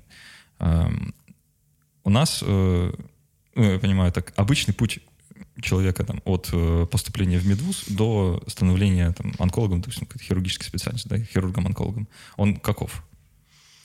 Ну, обычно это происходит следующим образом. Э, сказать, он поступает в медицинский вуз, это неизбежно абсолютно, как бы необходимое условие. Необходимое зло. Вот. Э, доучивается, сдает вот эту вот всю историю с этой аттестацией, по-моему, сейчас теперь называется аккредитация, все время забываю, как она называется. Эм, сказать, поступает в ординатуру, и тут вот сейчас начинается развилочка такая, как бы. Вариант номер один, он сразу поступает в ординатуру по онкологии. Вариант номер два, он поступает в ординатуру либо там по терапии, либо там по гинекологии, либо по хирургии, либо куда-то еще, в любую другую ординатуру, короче, одним словом. После чего идет в ординатуру по онкологии. А, есть и плюсы, и минусы у обоих вариантов. Плюс у первого варианта в том, что голова, так сказать, человека, если говорить про, допустим, обучение у нас, как бы еще пока не совсем находится, как бы сказать, уже в, парадигме мышления там, советской больницы, а, сказать, можно попробовать что-то переделать в голове. А, сказать, минус в том, что, а как правило, люди, которые поступают в хирургию сразу после, там, в хирургическую онкологию сразу после вуза, им значительно сложнее, чем тем, которые прошли ординатуру по хирургии. Значительно. У них мануальных навыков нету, им сложно. Э, сказать, у них нет навыков там, ведения больных и прочее, прочее. Им прям реально сложно первый год. А кто справляется, кто-то нет. Э, поэтому, конечно, как бы поступать в онкологию лучше после либо терапии, либо после хирургии. Э, это, на самом деле, плюс большой для, э, сказать, проще с такими людьми работать. Но это должны быть деньги. На, да, и на то, и на другое. Платно. Нет, почему? Э, сказать, сейчас можно в теории первую ординатуру получить бесплатно. Ну, вторая это по-любому Вторая это 100% будет платно, да. А, а сколько вообще это стоит? А вот, э, сказать, Самое веселое вопрос, да, э, сказать, недавно повысил это дело. То есть вот она э, стоила, кстати, недешево, между прочим. Она стоила, по-моему, где-то, где в районе там, 120-130 тысяч. За два года или за один? Это вот за один год. Uh-huh. А, сказать, а сейчас повысили до 220-250 тысяч за один год. В Москве, например, вообще там 300 с чем-то стоит один год ординатуры по онкологии. То есть того как бы за два года 600 там с чем-то получается. Это любая специальность или именно хирургические? Вот нет, ну, а онкология, онкология, она же сейчас как бы одна специальность. А, да, то есть там нет, там нет разделения. Там до сих пор нет разделения, кстати, довольно странная история, но, тем не менее, она, его нет пока еще, во всяком случае. Говорят, что собираются разделить, и, в общем, это, наверное, было бы правильно разделить. За химиотерапевта тоже 300 тысяч в год. Да, то же самое будет, скорее всего. Я думаю, что так. А, какой-то вот, я знаю, что вышел циркуляр Минздравовский, как бы, я его сам не видел, но, так сказать, э, люди доносят, как бы, что было такое письмо с рекомендованными ценами. А, я на сайте Минздрава его не нашел. Ну, вполне может быть такой там циркуляр, который нигде не опубликован. А, о том, что цены должны быть не ниже вот таких-то рекомендованные цены на ординатуру. Это было сделано с очевидной целью абсолютно. Потому что не очень-то люди шли в полуклиники. Mm, понятно. Вот там же была эта история с этой, с этой аттестацией и с новым поступлением в ординатуру была сделана для того, чтобы люди шли сразу после вот этой вот медицинского вуза сразу в поликлинике. Эм, и вот значительно, по, сказать, в теории наших великих управителей из Минздрава, как бы, должно было быть так, на самом деле. Сейчас мы тут ведем аттестацию. Кто, значит, у нас сдал, как бы, сказать, там, э, выше 70, по-моему, баллов, как бы, он может поступать в ординатуру, в экзамен сдавать в ординатуру, или баллы свои типа давать. А кто не сдал, как бы, э, сказать, там, там все, вот он точно уж в поликлинику идет. А, логика интересная. То есть я правильно понимаю, что те, кто учился хуже, ну, раз они там не сдали тест, они, значит, они, по идее, должны были учиться хуже, но во всех случаях так они, они без обучения пойдут работать сразу с пациентами. А те, кто учился лучше, получают право учиться. Ну, так Кажется, себе, что так, бы, да. да, логика. Вообще интересно. Вот. А, в общем, э, так сказать, и целом, ну, это не привело к валу людей в поликлиниках. Ну, они как не хотели работать там, так и не хотят. Уходят из медицины вообще? Да, они уходят из медицины. Это первый вариант, либо поступают в платную ординатуру. И вот тут ты им, они, ах вы, так, значит, там, а вот вам получив фашист гранату, вот те в два раза цены на ординатуру мы повысим, а количество бюджетных мест сократим. Они выдавливают людей в поликлинике, это понятно абсолютно. Либо из медицины. Скорее из медицины, чем в поликлинике. Вообще странно. Э, мне всегда казалось, что поликлиника, ну, как бы, это чуть ли не первое звено, да, вот там столкновение человека с, э, с медициной, да, если ему нужно какую-то помощь получить. И по идее, э, ну, там должны очень грамотные специалисты работать, чтобы понимать, куда человека вести, да, потому что от их решения там сильно зависит вообще все. Ну, так сложилось просто в так сказать, России, что поликлиника это сейчас такое низшее звено в медицине, никуда никто не хочет идти. А низшее, Включая там, пациентов? Ну, пациенты, почему многие ходят, но я, например, предпочитаю не ходить. Ну, без желания, видимо. Да. Больники там выписать в таком духе. Ну, в итоге получились такие унылые места, как бы, сказать, почта России такие, знаете, медицинские. А, сказать, по всей России их много. А, сказать, где сидит человек с тонометром, может померить и давление, как бы, а, сказать, что-то выписать, а, больничный там выписать. Вот. А, место для врача амбициозного, бесперспективное совершенно. И, конечно, это очень далеко от хоть какого-либо смысла вообще. Вот меня такое ощущение, честно говоря, иногда возникает, что если бы взяли, предположим, там, не знаю, там, Хаттабыч там дернул бы э, сказать, волосинку на бороде разорвал бы, я сказал, что там он говорил там, э, сказать, э, и поликлиники бы все в стране исчезли. Просто все исчезли. В один момент. заметил? Да. Ну, во-первых, никто бы особенно-то не заметил бы. Ну, бабульки конечно, бы заметили, возмущались бы, как бы сказать, и проклинали бы Обаму наверняка. А, ну, вот в смертной стороне, мне кажется, даже упало бы. Ты, ты предполагаешь, что э, в поликлиниках люди массово мрут от того, что туда приходят? Или... Ну, хотя в целом я нормально вот, картина. Вот, ни разу не удивлюсь, на самом деле. Как бы. Это, кстати, прекрасное место для распространения гриппа, например, того же, как бы это раз. Э, сказать. Если бы там какая-то польза была, то хрен с ним с гриппом. Но э, вот что-то я не уверен, что там ну, реально есть какая-то польза, которая там предотвращает смерть какую-то, чего-то, чего-то. Я, я сейчас... Это понятно, что шучу, как бы, что смертность упадет. Как бы. Она, скорее всего, просто не изменится. Ну, тоже плохо. Э, не в пользу поликлиник расклад. А, слушай, ну а про, про сами, сами ординатуры. То есть, если человек, допустим, у него есть деньги, да, вот он э, из богатой семьи, да, он может себе позволить переехать из региона э, в Питер, потому что, ну, или там в Москву, подозреваю, что хорошие места для ординатуры примерно где-то вот в европейской части, да, все-таки не, а не на Дальнем Востоке. Поступает сначала там в хирургическую специальность, учится там, потом поступает на онкологию, и учится там. Он на самом деле чему-то учится. Как вообще происходит обучение вот в классической ординатуре, э, с чем человек сталкивается, и выходит ли он оттуда профессионалом, который может идти и самостоятельно работать? Самая частая ситуация, как проходит ординатура, это вот следующий образ такой. Приходит человек, к которому, в общем, в целом, наверное, даже, может быть, и неплохо относятся врачи. Ну, когда плохо, когда неплохо. А, его сажают неким таким рабом отделения, сын полка такой, как бы сказать, ну, садись, как бы, чувак, я писал, и ты писать будешь. Он садится, как бы, писать истории болезни, оформлять квоты, если это федеральный институт, а, и что-то еще там делать. В общем, писать такой писарь. А, сказать, адъютант его происходительства. Его происходительство – это какой-то врач, который там работает и который как-то пробился к столу там и, в общем, чему-то научился. Как он пробился, чему научился, никто толком, э, сказать, не знает. Ну, что-то, во всяком случае, он штатный сотрудник. Это называется куратор. А, если очень сильно повезло ординатору такому, то куратор, кроме черной работы по писанине, как бы, по перетаскиванию больных, как бы, он может давать его чего-то даже учить. Чему-то, да, может быть, даже систематически учить. Это прям очень сильно должно повести. А, как правило, везение заключается в том, что его просто там допускают до операции на крючках постоять, если это хирурги, и время от времени перекидывают с ними парой слов, как бы, если это терапевты. Ну, там обсуждают с ними. Если настроение есть. А вот если настроения нет, как бы, а его, как правило, нет, что оно будет, то него, то, в общем, сиди и пиши, как бы, не пятек. И может быть, если ничего не случится, когда-нибудь, я тебя чему-нибудь научу наполовину. А, никаких обязательств у куратора перед этим самым учеником нет. Вообще. И это очень странная история, честно говоря. Потому что де-факто э, ординаторы работают в отделении как рабы. А, ну, не совсем рабы. Рабы, они, они хотя бы получали еду за свою работу. А эти еще и платят. Вот рабы за свою работу хотя бы не платили. А эти платят. Да, это хуже. И вот получается довольно странная история, как бы, Саша. Что вот, вот человек закончил ординатуру. Он же заплатил деньги. А за что он заплатил? За образовательную услугу он заплатил.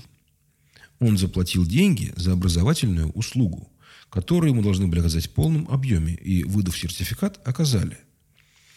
И вот если он, получив сертификат, не соответствует профессиональным стандартам, а он не соответствует. Я тебе уверяю, он не соответствует профессиональным стандартам. Ни один ординатор выпускаемый как бы не способен работать самостоятельным врачом. Он не соответствует как бы вот этому, так сказать, э, профстандарту, который как бы описан для врача. Там написано вообще все хорошее. То это означает, что это некачественное оказание услуги. А как минимум, вот как минимум это так. А как максимум мошенничество называется. То есть, когда у тебя взяли деньги, а услуги не оказали. Вот, собственно говоря, э, сказать, э, вот так я бы это трактовал. И это происходит массово по всей стране. Хочется узнать, откуда врачи тогда берутся. Ну, сказать, потому что народ у нас хороший, трудолюбивый очень. Я сейчас не шучу совершенно. На самом деле, как бы, сказать, есть пробивные ребята, которые, как бы, вопреки всей этой вот хероборе, умудряются как бы совершенно, так сказать, пробиться к столу, завязать отношения, как бы прочее, прочее. Если там, как-то вот там коммуни... коммуникабельный человек, вот он смог как бы там, смог заставить отделение э, сделать так, чтобы он был необходим для этого отделения, чтобы без него там вообще все не работало. Такие пробиваются. А вот. Э, это не значит, что остальные хуже, и они не, не, не способны и не, не обязаны, так сказать, и недостойны. Достойны вполне, просто их никто не учит. Вопрос тогда, зачем вы их вообще выпускали, как бы сказать? Зачем вы выпускаете по 40, мать его, тысяч выпускников каждый год? Куда? В поликлинике. Да, вот поликлиники. Э, а как так получилось вообще? Эм, по идее, ну, если так, если это образовательная услуга, да, должно быть, должен быть ну, какой-то контроль. Э, у нас же любят это вообще дело, да, контроль. А мы тут э, весь подкаст про регуляцию и ну, регулятора, да? Вопрос KPI, Сань. Э, понимаешь, какая история, как бы сказать. Вот у тебя ставят как бы часы, ты должен вспомнить часы. Часы выполнены, выполнены. Подпись стоит, стоит, как бы. Да, свидос. Mm. А, то есть там есть отчетность просто она Конечно, такая, есть. Да? Конечно, еще какая. Ты вообще попробуй образовательную лицензию получить. Как бы. Там отчетность такая, что вот так вот, вот мне до груди достанет. На одного человека. То есть, если ты как бы, э, сказать, вот так вот стоя на нее опереться на эту стопку бумаги с отчетностью не можешь, значит, ты не, не полностью отчитался. Вот. Там отчетность еще ого какая. Как бы. Вопрос только в том, что, э, сказать, она, собственно говоря, не о том. а на отчетность о том, что мы тут вообще все есть. У нас там часы, часы часами погоняют. То есть ты часы измеряешь, ты часы и получаешь. Вот. А ты попробуй компетенции измерь. А ты попробуй измерить, что он умеет у тебя вообще. А умеет он эти операции делать или нет? Вот прекрасная была бы отчетность. Угу. Но это никто не измеряет. На выходе никто не измеряет, умеет ли человек делать операции или не умеет. Вообще никто этого не измеряет. И никто не оценивает. Значит, к слову, KPI э, в лаборатории, в которой я работал э, какое-то время назад, э, в советские времена отчитывались, там была единица отчета, это печатный лист научного труда, то есть э, листами печатными. Вот, вот здесь тоже, здесь часами, как бы, ну какая разница. Один хрен. Получалось, все, все от, да. отличная наука выходила, да, вот да. такие вот э, стопки бумаги. Ну, да. Что ты измеряешь, что ты получаешь, как бы. Вот, собственно, все очень просто.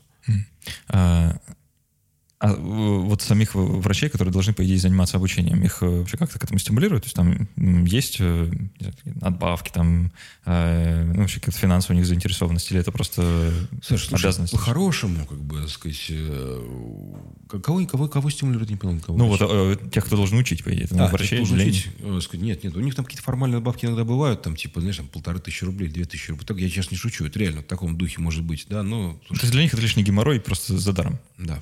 Mm. Это, это несопоставимо больше геморрой доставляет, чем денег. Поэтому, да. а, кто, а кто деньги-то получает в итоге? Э, вот который ординатор принес, э, заплатил за обучение, никуда? Ну, собственно, контора, э, сказать, которая за, за, сказать, за, занимается этим. Они, в принципе, mm-hmm. там ну, довольно приличные деньги получают, но сказать, куда как-то рассасываются, куда-то рассасываются. Рассасываются, одним словом. Понятно. Как, как это обычно бывает с деньгами, да? да.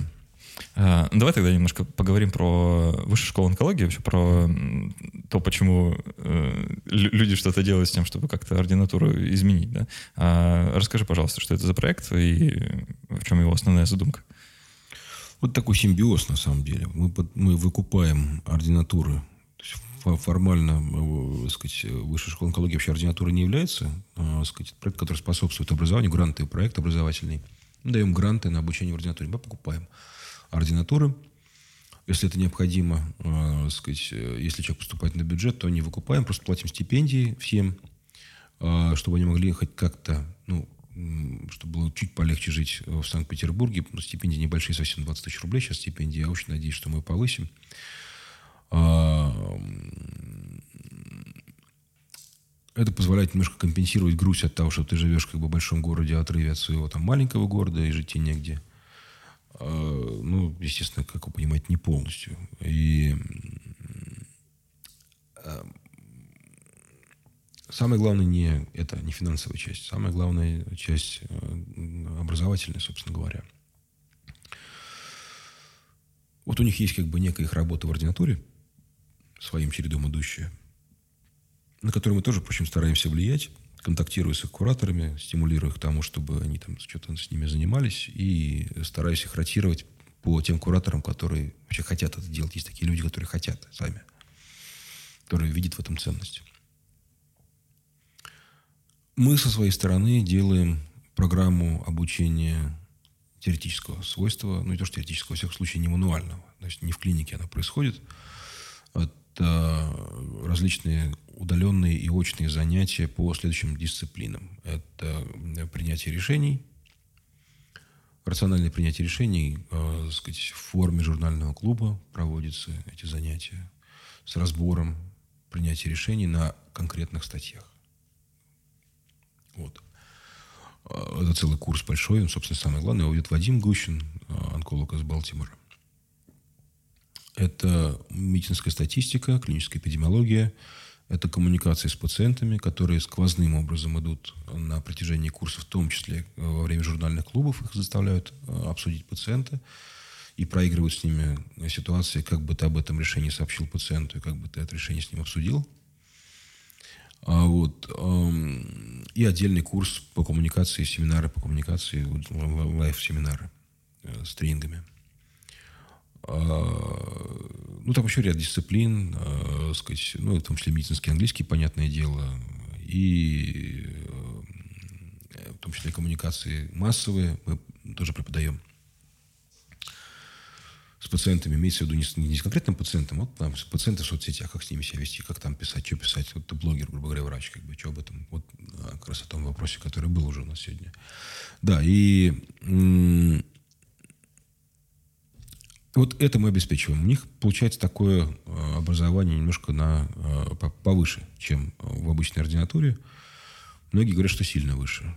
Плюс ко всему там формируется в высшей школе онкологии такая среда, э, сказать, товарищей, скажем так, в хорошем смысле этого слова, э, которые бесконечно погружены в специальность, бесконечно обсуждают онкологию. Как вот, знаете, в Ленинграде было там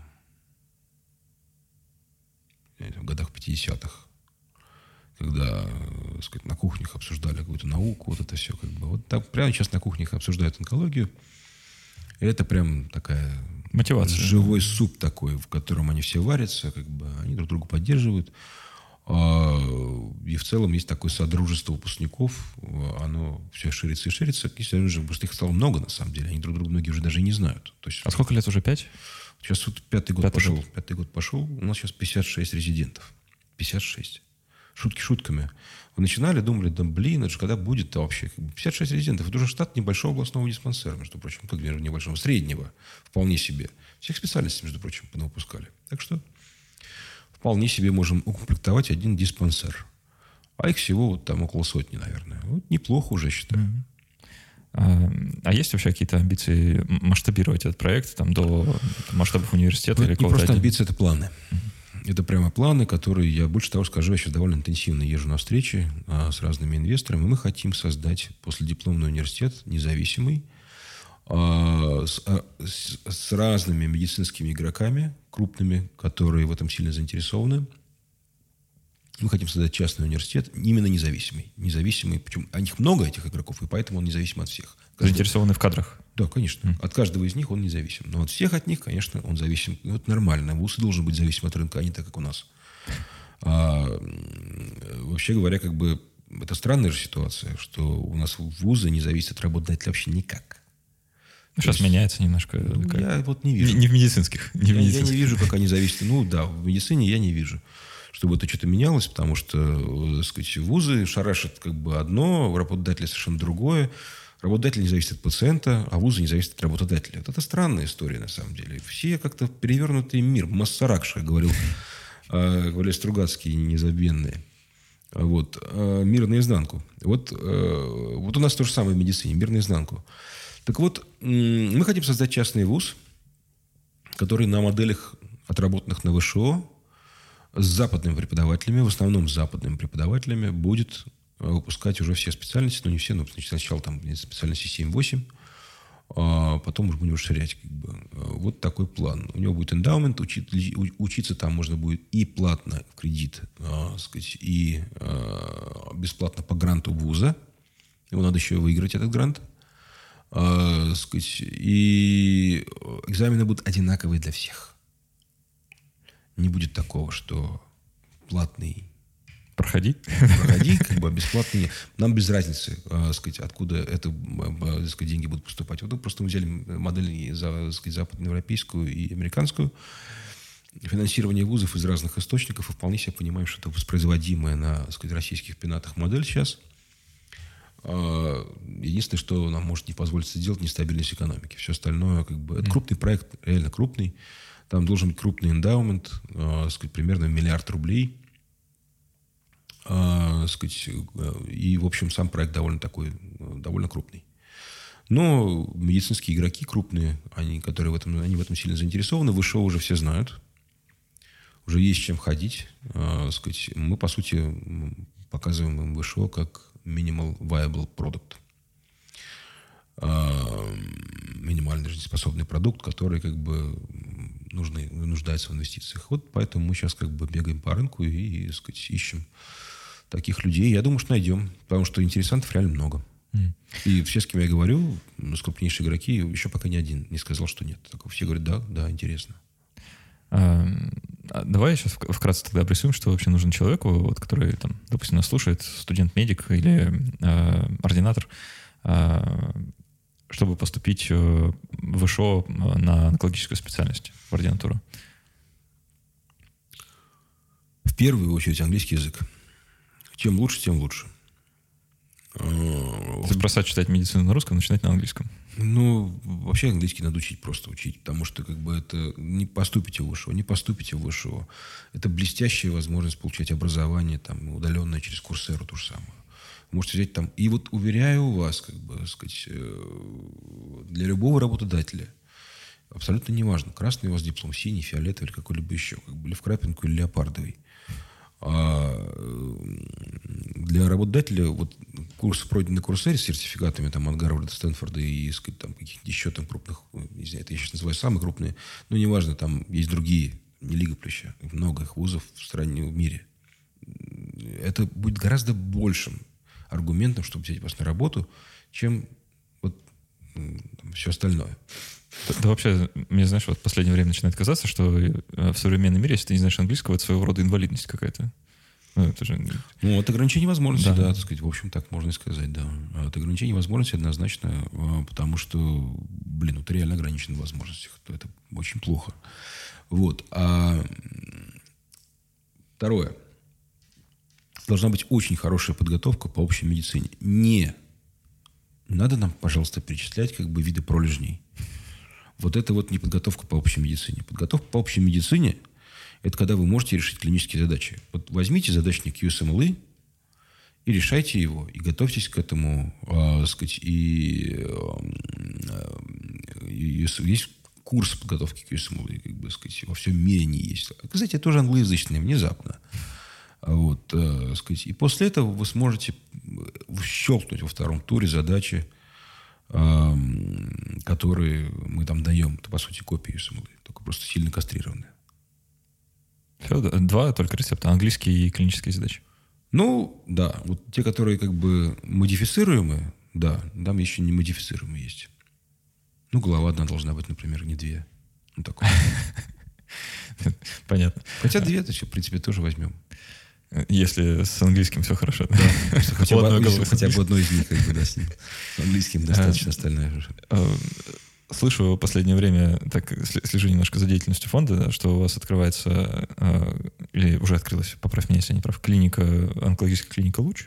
Да. Расскажи немного, что это такое. Да. Идея этой клиники возникла достаточно давно, потому что мы искали способы... ВШО уже финансируется на пожертвования, на донаты, реально. А, от юрлиц, от физлиц. В основном, конечно, вот сейчас 50-50 примерно юрлиц, физлиц. Вот. А, кто-то жертвует там по 200 рублей в месяц, кто-то по 100 рублей в месяц, кто-то по 500, а кто-то даже по 1000. Такое тоже бывает. А, сказать, ну, есть у нас одна жертвительница, которая жертвует 50 тысяч рублей в месяц ежемесячно. Вот такая тоже жертвительница. Такой, ну, человек, который очень так нравится. Частное лицо. Да, частное лицо. Класс. А, и есть юрлица, там, тоже, в общем-то, где сумма собирается какая, как-никак. Но каждый раз у нас проблема там, с каким-то расширением, чем-то еще. Там любая флюктуация бюджета для нас губительна. И мы решили сделать что-то такое, что сможет нас избавить от этих вот флюктуаций. Мы решили сделать... А что мы производим? Мы клинику производим. Мы, по сути, производим людей, которые в клинике работают. Мы решили сделать клинику. Нашли инвесторов частных. И сделали маленькую, вот сейчас делаем, вот в августе она откроется, клиника амбулаторной онкологии, она будет называться «Луч». Эм, здесь на Петровской косе, у нас в Санкт-Петербурге. 300 метров всего клиника, там можно будет получить химиотерапию, можно получить решение онкологическое правильное от выпускников Высшей школы онкологии совместно с их кураторами, которыми они будут заниматься вместе там. Э, вот. А, там будут работать не только выпускники Высшей школы онкологии, там будут работать и, так сказать, более такие старшие врачи из Москвы в основном. И будут приезжать крупные химиотерапевты московские, сразу скажу. Вот. Там будут работать наши хорошие химиотерапевты питерские, которых мы знаем как хороших химиотерапевтов, и все они будут работать с выпускниками ВШО. А вот э, там можно будет поставить порт, например, там, э, сказать, можно будет перевязать рану, получить химиотерапию хорошими, качественными препаратами в безопасных абсолютно для пациента условиях, потому что мы вводим систему безопасности для пациентов, вообще там, надо сказать, э, э, сказать patient safety чек-листы, э, сказать, там очень много чего сделано для безопасности пациентов. Это еще первое, о чем мы думали, сделать безопасную для пациента клинику. Кроме того, там э, будет недорого. Она будет платная клиника, частная. Пока мы в ОМС не, не можем понять, будем входить или нет. Вот это решение сейчас принимается. консультируемся, думаем, э, может, и войдем. Э, но пока она будет платный, и цены там будут не очень высокие. Ну, это я так для примера могу сказать, что там цикл Full Focus будет стоить где-то в районе там, 35-40 тысяч рублей. А, то есть это э, хорошими препаратами, хорошими. Произведены хорошими препаратами, не фуфлом. Прекрасная идея, на самом деле, потому что э, я вот, несмотря на то, что с, э, с онкологией связан только вот очень сильно опосредованно, да, и то э, периодически поступают э, какие-то запросы там от знакомых или от знакомых знакомых в духе там у меня вот там траг, так, такая трагедия в семье, такой-то диагноз, кому обратиться, да, и приходится как-то что-то советовать, а тут, э, может быть, даже сразу адрес скидывать. Да, мы, так сказать, с удовольствием пациентов любых примем. А, во всяком случае, мы решим проблему. Это клиника онкологических решений, она не просто так называется, потому что мы представляем пациенту целиком решение, а не вот какой-то там, не знаю, там, сказать, кому товар, кому дети, вот там налетай, торопись, покупай химиотерапию. Как бы, нет, мы так к пациентам не относимся. Э, сказать, пришел там пациент с проблемой, мы ее э, сказать, стараемся решить целиком, вот так сказать, полноценно. То есть и у нас чего-то нет, Значит, операцию сделаешь у Васи, лучевую терапию Петю, химиотерапию мы тебе предлагаем сделать у нас. Как бы. Но мы тебя просто без, без заботы не оставим. То есть мы тебе предоставим полностью всю диспетчеризацию, маршрутизацию, со всеми созвонимся, везде устроим, причем вот это полностью все будет сделано. Чтобы человек не попадал в ситуацию, когда непонятно, кому звонить, куда идти. Mm, да, вот, это вот, вот этого не будет. Поэтому, как бы, вот придя в эту клинику, можно будет решить все свои онкологические проблемы, не только те, которые может сделать клиника на месте. Mm. Да. А, Отлично. Э, желаю э, всех э, всяких, всяческих благ, удачи с этим начинанием и вообще с другими проектами фонда. Предлагаю зайти на сайт ненапрасно.ру, вообще ознакомиться с тем, чем фонд занимается. Пожертвовать по 100 рублей в месяц не убудет все-таки. Как мы там решили? 150 рублей шаверма, да? Вот. да. Можно две шавермы вложить в месяц и неплохо поспособствовать чему-то светлому в медицине, происходящему в России. А, кроме этого, заходите на страничку на Patreon проекта Медач, там тоже подписывайтесь, чтобы и у этого проекта было какое-то будущее, и э, люди, которые им занимаются, могли выпускать еще больше там, обучающих материалов, а, статей, популярных материалов на тему медицины и всего, что около. А, слушайте подкасты Медача и поставляйте комментарии к э, этому подкасту. Будет интересно узнать, что вы вообще обо всем этом думаете. А, у нас в гостях был э, Илья Фоминцев, исполнительный директор фонда профилактики рака. А, Илья, спасибо большое за беседу. Пожалуйста, я рад был тут оказаться, и, сказать, я вообще всегда рад общаться с аудиторией Медача. Будем надеяться, что это будет все чаще и чаще. Мне потому что аудитория Медача дико нравится. Вот вопросы, которые вы накидали, ребят, они просто очень крутые, правда. Да, извините, если какие-то ставили за бортом, ну, всегда будет возможность собраться еще раз. В конце концов, в одном городе живем. Да. А, вот, меня зовут Александр Головин, э, был сегодня ведущим. Спасибо, что слушали. А, до встречи в следующий раз. Пока.